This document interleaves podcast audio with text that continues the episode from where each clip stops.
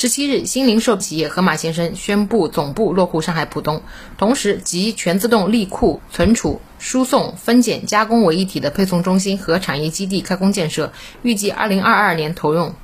二零一六年一月，盒马在位于上海浦东的金桥地区开出首店，如今盒马已经遍布全国二十三个城市，门店数量超过二百二十家，成为上海在线新经济的代表企业之一。近年来，大量上海特色农产品，包括浦东的八四二四西瓜、青浦的炼糖茭白、嘉定的马路葡萄，通过盒马的线上线下渠道到达消费者手中。今年疫情期间，全国两百多家盒马鲜生会员迎来了线上线下双增长，线上流量是去年同期的近三倍，线上的订单比重自百分之五十增至百分之八十。